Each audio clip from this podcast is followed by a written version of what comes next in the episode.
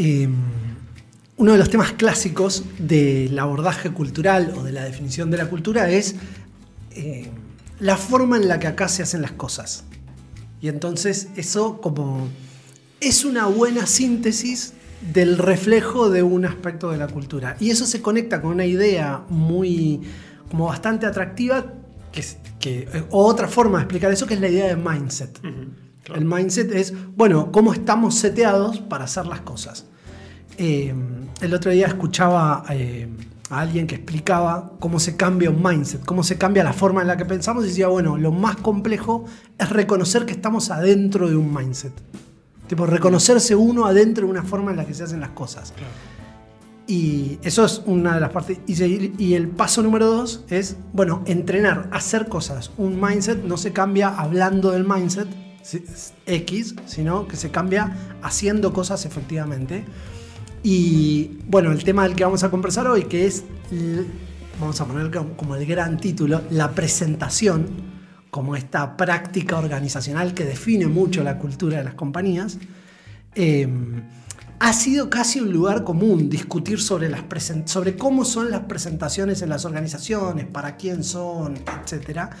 Y mm, si no fuera porque hoy Hernando, como siempre, nos trae una vuelta de rosca particular a este tema, diría, uy, qué tema trillado hablar de presentaciones. Pero hoy vamos a hablar como de la presentación como aspecto cultural y como herramienta que se va a poder usar para el cambio organizacional. Hecho este brevísimo comentario, Hernando, qué gusto saludarte de nuevo ya en nuestras tierras. Bienvenido nuevamente. Estoy feliz de estar acá de nuevo. Bien, bueno, un gusto recibirte, Hernando. Muchas gracias Martín, Luis. Estoy literalmente muy contento de estar acá eh, y agradezco que hayan entreabierto de nuevo la puerta para bueno, conversar eh, de este tema que vos acabas de, presentar que mm, eh, si te parece lo introduzco un poco porque parte de uno de los momentos más recordados de la dirección ejecutiva de Jeff Bezos al frente de Amazon porque hubo un día en que él eh, dijo, en mi equipo se va a dejar de hacer presentaciones, el senior team va a dejar de hacer PPTs y en su lugar va a comenzar a hacer memos, words de hasta seis páginas. O sea, no había escuchado nunca la anécdota. Lo que hizo fue eliminar las presentaciones de la cultura corporativa de Amazon. Exactamente. Y, además, en cierto formato, porque si cortás la frase, digamos, si lo editara ahora Hernando y dijera, bueno, Jeff Bezos va a prohibir las presentaciones, PowerPoint, corto ahí digo, y va a proponer una presentación hiperespacial con, no sé, pantallas interactivas. claro. Pero, viste, es como, la segunda parte es como es como rara. Claro, te, tiene una cierta evocación decimonónica esa, esa, medida, porque te amiga con el proceso de escritura y lo que está en nuestra cabeza de, escritura es mover un lápiz sobre el papel. O sea, ahí le pegó de frente a un mindset. Dijo, exactamente. desde ahora más no se hacen presentaciones, se va a escribir. Exactamente, exactamente, eso dijo. Y lo hizo basado en, en, en, unas ideas que para, para entonces y sobre todo para el mundo corporativo son, son desafiantes y es que eh, el PPT desde su mirada eh, achata las ideas, las, le, saca sustancia, trata las ideas de manera superficial y sobre todo dice algo muy importante que, que me parece que es cierto, que el PPT le brinda muy poca información al público y eso facilita el trabajo para el presentador, pero se lo dificulta al espectador. Eh, y en, en, contraste, en su lugar, pone al, Word, digamos al, memo, como con, con, la densidad que corresponde. Entonces, eh, entonces dice que em, escribir te obliga a entender qué quieres decir. O sea, escribir te obliga a pensar. Y a mí me parece que ahí hay uno, uno de los ejes importantes que, que se pueden conversar a partir de, de esta de esta, digamos, eh, movida de tablero que hace Jeff Bezos en relación a las prácticas eh, de presentación y de trabajo en equipo corporativos, y es esto, poner eh, el pensamiento en el centro de la escritura. Es, es decir, lo, lo, aleja justamente eh, esta imagen que, que, que teníamos ahí en, en, nuestro fondo, como es, es, como muy representativa de eso, ¿no? O sea, para nosotros escribir es mover un lápiz sobre el papel. Claro. Y él al, al, al, proponer esta idea lo que está diciendo, no, escribir es sobre todo pensar. Claro. Y, y, y, eso eh, me parece que expande la idea que tenemos de, de escritura, la expande hacia atrás y hacia adelante.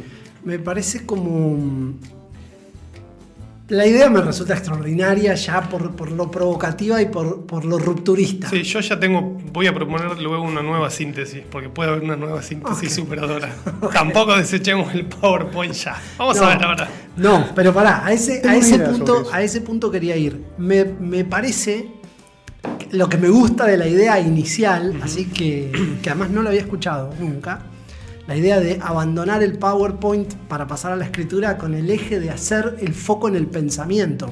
Claro. El formato, estamos hablando de que el formato es secundario, está diciendo... Exacto, está diciendo piensen, che. Yo lo, que, claro, claro. yo lo que necesito es que piensen y está proponiendo una herramienta de pensamiento muy fuerte como uh -huh. es la escritura.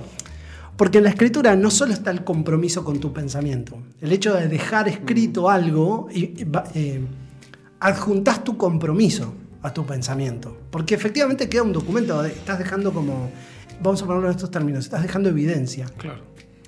Pero me parece, eh, me gusta como propuesta, pero además me gusta como, como hito para romper la cultura, ¿no? Sí. Es, es, como una, una, mar, una cuña muy fuerte. Porque el PowerPoint es como, digamos, bueno, te doy la oportunidad de que me presentes tus ideas en esta forma, lo cual es una, una, herramienta técnica maravillosa, ¿no? Porque la verdad que con el PowerPoint puedes hacer cosas espectaculares, pero presupone de alguna manera, o al menos es lo que yo escucho que Besos dice, che, pero primero tenés que pensar mm. y después presentarlo en PowerPoint. La síntesis a la que me refería es un poco esa. Usemos el PowerPoint, pero con un buen proceso de pensamiento detrás, que seguramente va a ser un Power distinto a un Power donde tipo copy-pasteas bullets y, y, conceptos y te vas por un lugar como más superficial porque no hiciste el trabajo de, sí. de aclarar lo que querías presentar. Sí, ¿no? yo, yo estoy... Como, como, por ahí. Sí, completamente. Yo estoy muy, muy de acuerdo con eso, como no matemos al PowerPoint de, de entrada, o sea, este, eh, eh, por, pongámosle satélites alrededor que lo ayuden, que lo complementen, que lo alimenten, que claro. lo robustezcan, ¿no? Entonces esto, de, de hecho, en, en, en, el, en, uno de los clientes en los que nosotros eh, trabajamos tenemos un, una, una herramienta que es la guía del facilitador, que es un Word que cuenta qué va a pasar con ese PowerPoint digamos, o sea, vos puedes articular perfectamente las dos herramientas claro. sin eh, defenestrarlo. Además te iba a decir, no, perdón, no tenemos calidad moral para hablar mal no podemos, PowerPoint. No, Deberíamos prenderle una vela es, al PowerPoint y agradecer. Al que tanto debemos. claro. Pero lo que me gusta de esto es como una discusión en un punto remanida el mal uso del PowerPoint. Claro. Eso es el, el mal uso. El, claro. el, problema no es el, el, PowerPoint en sí mismo, que es una herramienta y que ya sabemos que la herramienta puede ser amoral, etcétera, pero sí el mal uso que se le da al PowerPoint. Sí. Y, e insisto un poco con lo que dije antes, pero simplemente voy a repetir la misma idea diciéndola de forma diferente. Me resulta extraordinario el hack cultural que hace. ¿no? Ahora estoy haciendo eh, un curso que se llama, una certificación, ¿no? un curso de 20 horas que se llama Transformación Cultural Ágil. Y Cecilia, nuestra profesora, usa el término hack cultural. Claro. Y me parece como muy interesante el hecho de... Eh, hackear la cultura interviniendo una práctica central como es el uso del PowerPoint mm. que en algún punto te queda muy cómodo para seguir haciendo lo que siempre hiciste. Lim limitándote el uso de una herramienta y forzándote a un proceso de pensamiento, no quiere decir que después no vuelvas con todo este recorrido cultural, con toda esa transformación de mindset. Con por eso decía, ¿Cómo se cambia un mindset? Dándote cuenta que estás adentro de un mindset, dándote cuenta que estás usando el, el, PowerPoint para no pensar. Pero eso lo podemos saber todos. Si yo ya sé que estoy usando el... Ahora, después de escribir dos o tres memos de seis páginas y leerlos en reuniones, ahí estoy empezando a hacer la transformación. Por eso, más allá del, me parece extraordinaria la provocación en, en, en, la, cuña a la organización que le mete con una medida de ese tipo. Pero, ¿no? pero está muy bien la aclaración que haces porque de algún modo la, si lo publicas como en títulos periodísticos a esta actitud de besos pareciera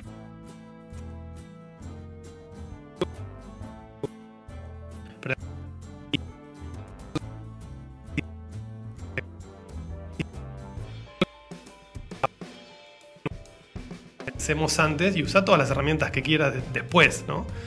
Y también otra cosa que pensaba es que hay tantas conversaciones abiertas que si vos no, como quiero, quiero decirlo distinto, pensemos a la humanidad como una larga conversación, ¿no? Y hay conversaciones que para mí se olvidan, simplemente caen en el olvido. Me Entonces- vuelvo loco. entonces- ¿Escuchaste lo que acabo de decir? Pensemos a la humanidad como una larga conversación. ¿Te puedo dar un abrazo? ¿Con quién conversás? Te diría yo. Bueno, bueno yo, yo converso, si yo converso solo con mi época, que me trae un montón de herramientas tecnológicas y me dice, esto es lo que hay que usar para presentar, yo no converso con nadie más. Claro. Y antes, en las conversaciones un poco anteriores, me gustó la palabra decimonónico. sí. casi- Un iluminista. Casi me vuelvo loco. Sí, sí, sí. Es como tipo, che, pero fíjate que la gente antes se sentaba a pensar y a clarificar sus ideas. Entonces, un poco Besos dice, creo que un poco abre, abre el, el- el- el zoom, digamos, y dice, che, mirá, hay otras cosas.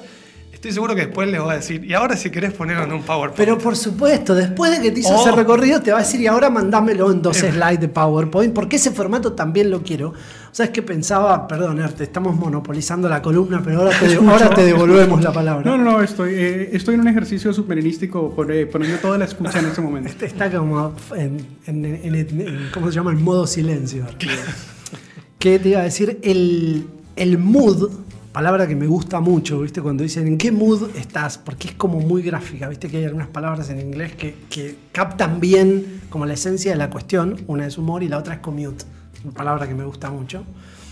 El mood de lo digital, del PowerPoint y ahora de Zoom, fíjate que el PowerPoint desapareció un poquito o se movió de Zoom porque un PowerPoint por Zoom te hace la vida difícil si no lo usas con, con un alto nivel de, de precisión, digamos. Pero el, el mood de lo audiovisual es un mood, una, una sintonía interna muy diferente a la de la escritura.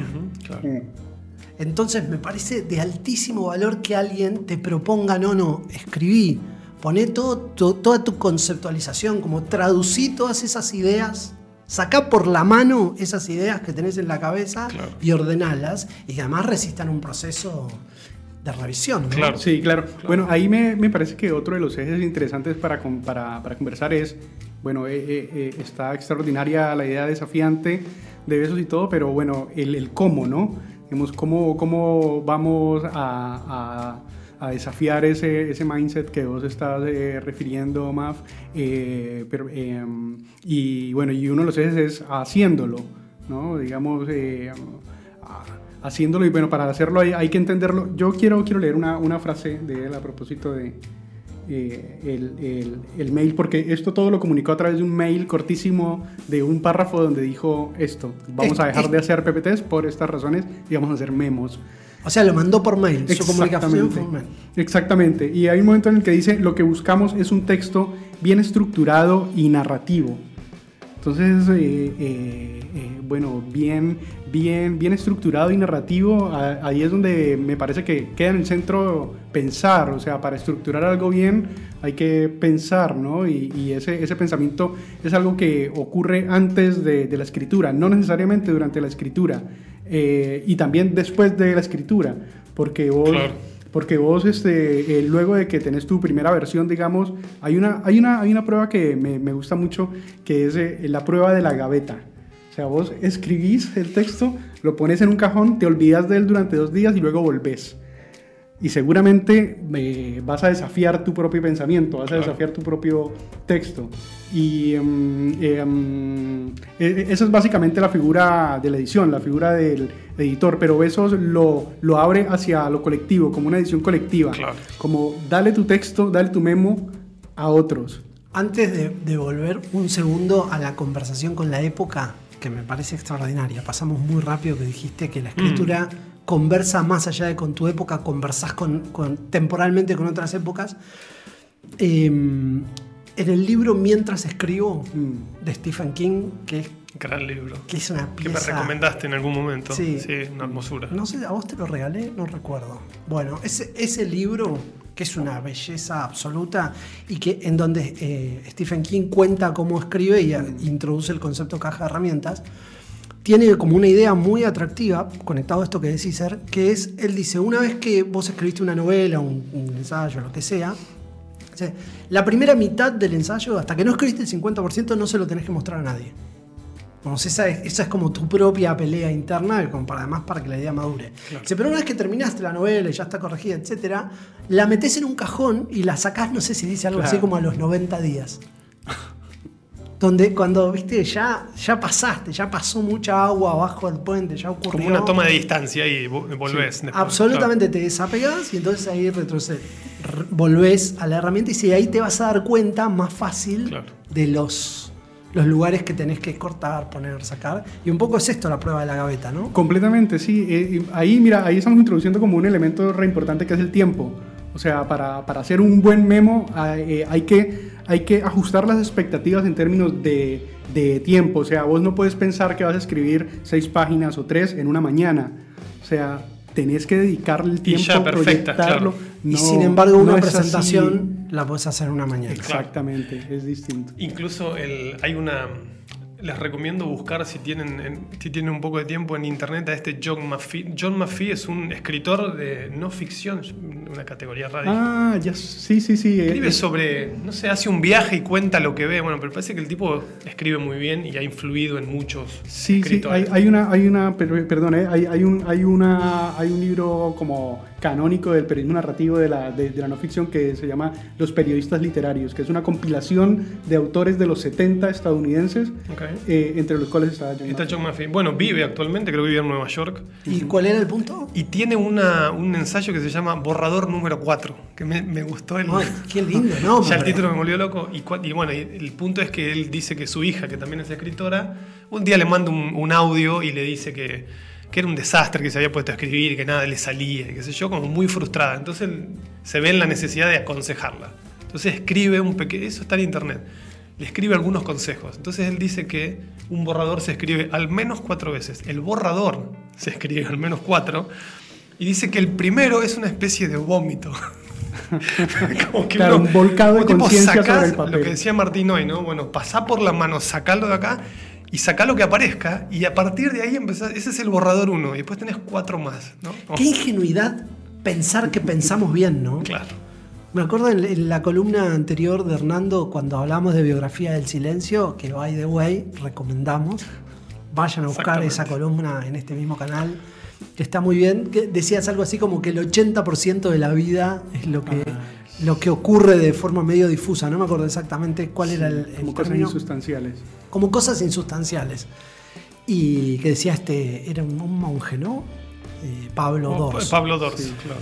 Y un poco con la escritura nos pasa lo mismo. Si lo- todo eso que sacás inicialmente, todas esas primeras ideas, probablemente sean caóticas, desordenadas, faltas de valor, que no tengan tanto valor en algún punto. Entonces es como que el proceso de compartir algo en público a través de una presentación te requiera hacer primero un proceso de escritura fino, bueno, es como mínimo una- un hack cultural, de, parafraseando a Cecilia del Valle, mi profesora, interesante, digamos. Sí.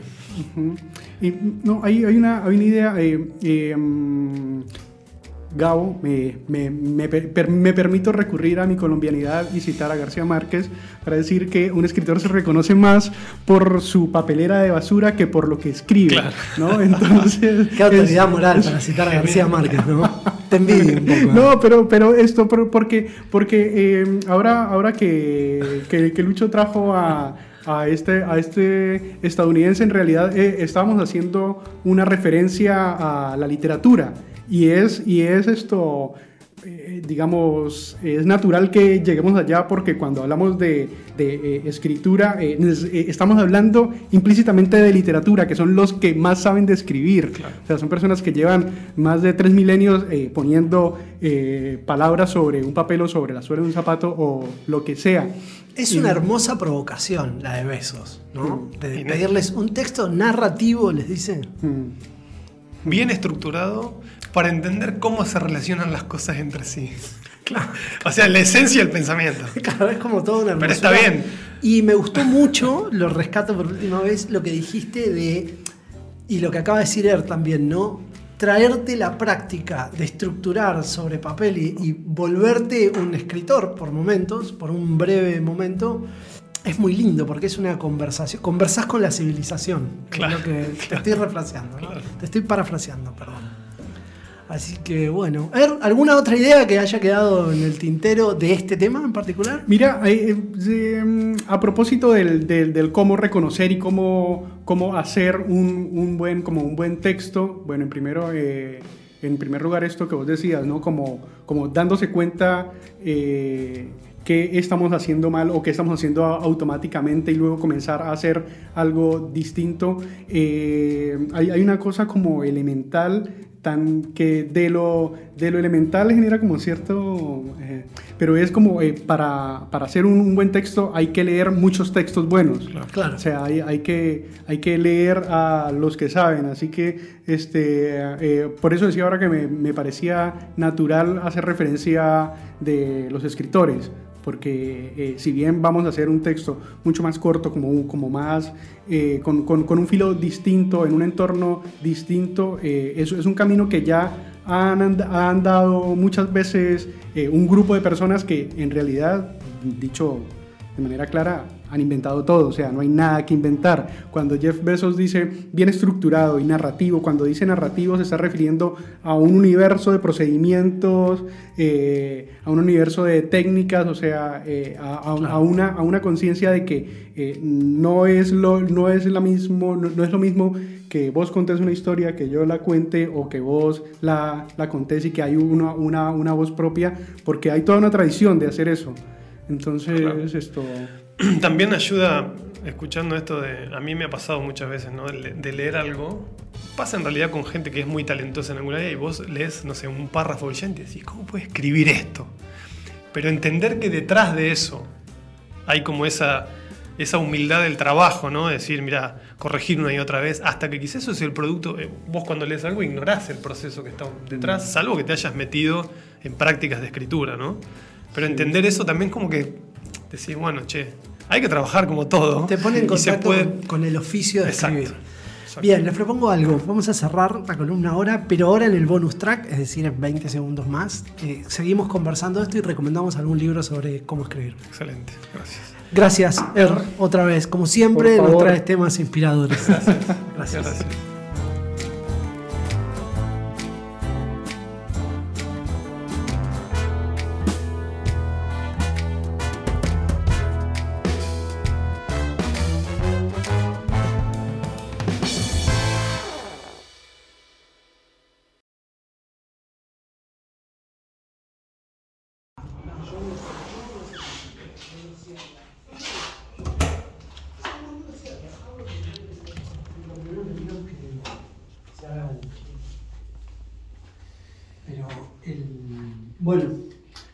primero que vamos a decirles antes de este pequeño A bonus coro, track es a coro. Suscríbanse al canal, por favor. Por favor, suscríbanse al canal.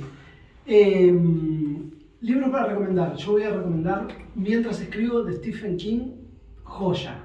Una joya del libro y muy rápido y muy fácil de leer. Y me acordaba. Y muy divertido, eh, además.